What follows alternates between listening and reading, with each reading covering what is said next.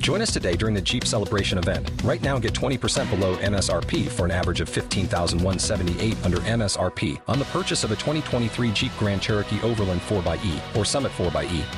Not compatible with lease offers or with any other consumer incentive offers. 15,178 average based on 20% below average MSRP from all 2023 Grand Cherokee Overland 4xE and Summit 4xE models in dealer stock. Residency restrictions apply. Take retail delivery from dealer stock by 4 1. Jeep is a registered trademark.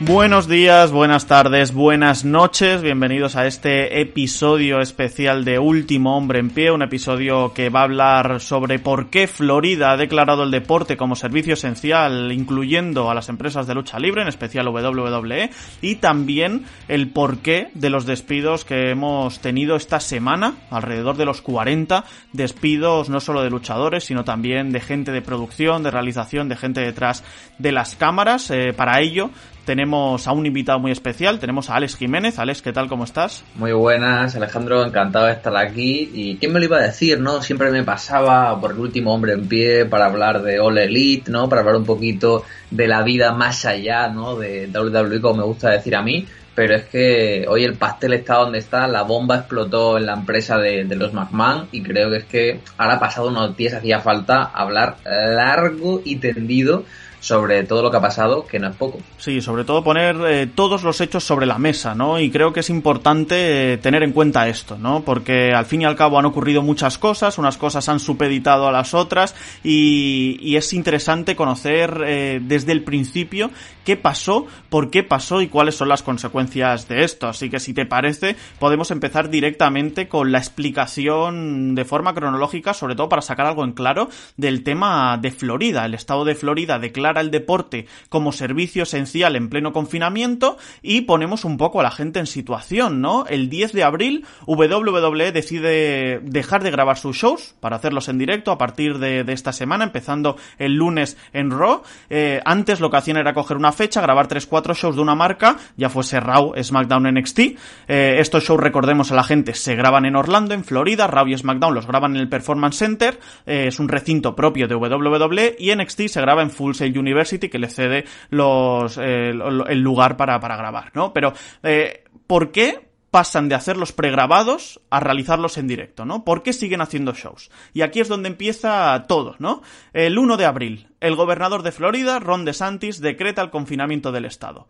Solo actividades esenciales. Hasta ahí todo bien. ¿Qué pasa, Alex? Que WWE seguía realizando sus shows, seguía grabando esos shows. De hecho, ya había grabado WrestleMania y pretendía grabar más. Sí, aquí está el, el, problema, ¿no? Que es que se declara un confinamiento, pero la, la gran diferencia es que uh, quizás, ¿no? Si la gente que nos escucha desde España, aquí tenemos pues un estado de alarma mucho más estricto, eh, en Estados Unidos no era tanto, no era un confinamiento más similar a lo que hacían en Japón, es decir, a la gente hacían una llamada que se quedaran en casa y que únicamente salieran de ella para actividades esenciales, y sí que había un decreto como tal, pero no es algo tan sumamente estricto que le dé tanto poder a la autoridad para hacer estas multas y demás. Y aquí lo tenemos, se declara el estado de alarma. Todos pensamos que aquí ya WWE pues sí quedaba en jaque, ¿no? Florida, ellos están grabando en el condado de Orange, en el Performance y demás. Habían grabado ya WrestleMania la semana antes, ¿no? A final de marzo, pero eh, WWE sigue con sus grabaciones, ¿no? Y también por lo que han comentado diversos periodistas de la zona, pues teníamos incluso al sheriff, ¿no? A la gente del departamento de policía del condado yendo para allá, diciendo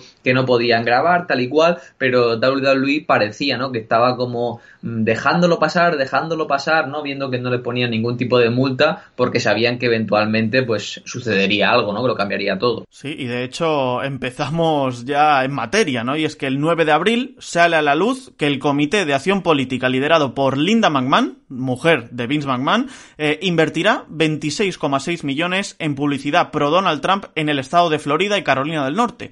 Y podemos pensar, bueno, esto no es un hecho que pueda tener relación con WWE, pero es que atención, 18,5 de esos millones de dólares son destinados a la publicidad en Florida, 11 millones a Orlando y 7,5 millones a Tampa, ¿no? Eh, aquí empieza un poquito la casualidad, ¿no? El por qué Linda McMahon el 9 de abril, mediante este comité de acción política dona, invierte esos millones para publicidad pro-Trump, ¿no? ¿Por qué? Pues bueno, a ver, Linda McMahon siempre ha estado, al igual que su esposo Vince, vinculado a la causa republicana, es decir, más allá de este super PAC, ¿no? De este comité de acción política que lidera Linda, recordemos que Linda incluso en cuanto, en cuanto Donald Trump llegó a la Casa Blanca en 2016, acabó en su gabinete, ¿no? Como jefa de la administración de la pequeña empresa. Sabemos que Vince McMahon siempre ha tenido una relación eh, muy estrecha con él, entonces uno puede pensar, ¿no? Que estas donaciones son algo, algo habitual, ¿no? Que haría, pues, es un comité de, de acción política, sobre todo en año electoral, ¿no? Como en 2020, sabiendo que tenemos elecciones, si no se aplazan por coronavirus,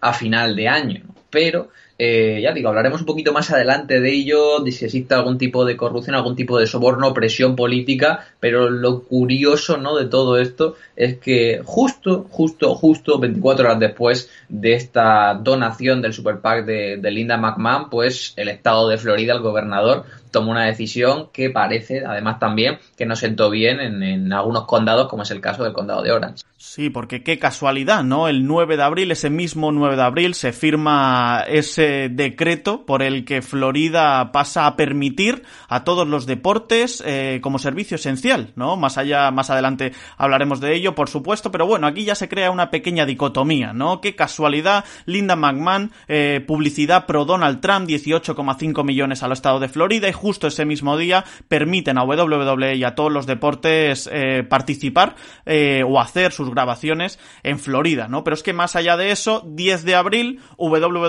como hemos comentado al inicio, anuncia que pasa de emitir en directo sus shows, a, eh, que pasa a emitir, perdón, en directo sus shows a pesar del riesgo que eso comporta, ¿no? Aquí tenemos también diversos puntos, ¿no? El primero, eh, los empleados, luchadores, personal de producción, realización, etcétera, deberán desplazarse semanalmente a Florida para trabajar. Por ejemplo, tenemos el caso flagrante de Jerry de King Lawler, 70 años, persona de riesgo, sufrió un infarto en directo y lo manda semana tras semana para que viaje desde su casa y se recorra eh, media, medio país para que participe en estos shows. La verdad es que el caso de Jerry Lawler es, es de estudio, ¿no? Y la gente puede decir, no, pero es que Jerry Lawler eh, quiere viajar. Y yo te diré, pues bueno, si una persona de riesgo que estuvo muerta prácticamente durante 20 minutos en un programa tuyo hace menos de, de 10 años quiere trabajar cuando no debería, pues tú como empresa deberías mandarle a casa y punto. Y si no acepta tu recomendación, deberías obligarle a hacerlo. Antes de seguir, me gustaría decir que estamos hablando de WWE porque es el tema, ¿no? Pero estamos rotundamente en contra de que cualquier tipo de actividad no esencial, y yo por mucho que el señor gobernador eh, de Santi. ¿Te está gustando este episodio? Hazte fan desde el botón Apoyar del podcast de Nivos. Elige tu aportación y podrás escuchar este y el resto de sus episodios extra. Además, ayudarás a su productor a seguir creando contenido con la misma pasión y dedicación.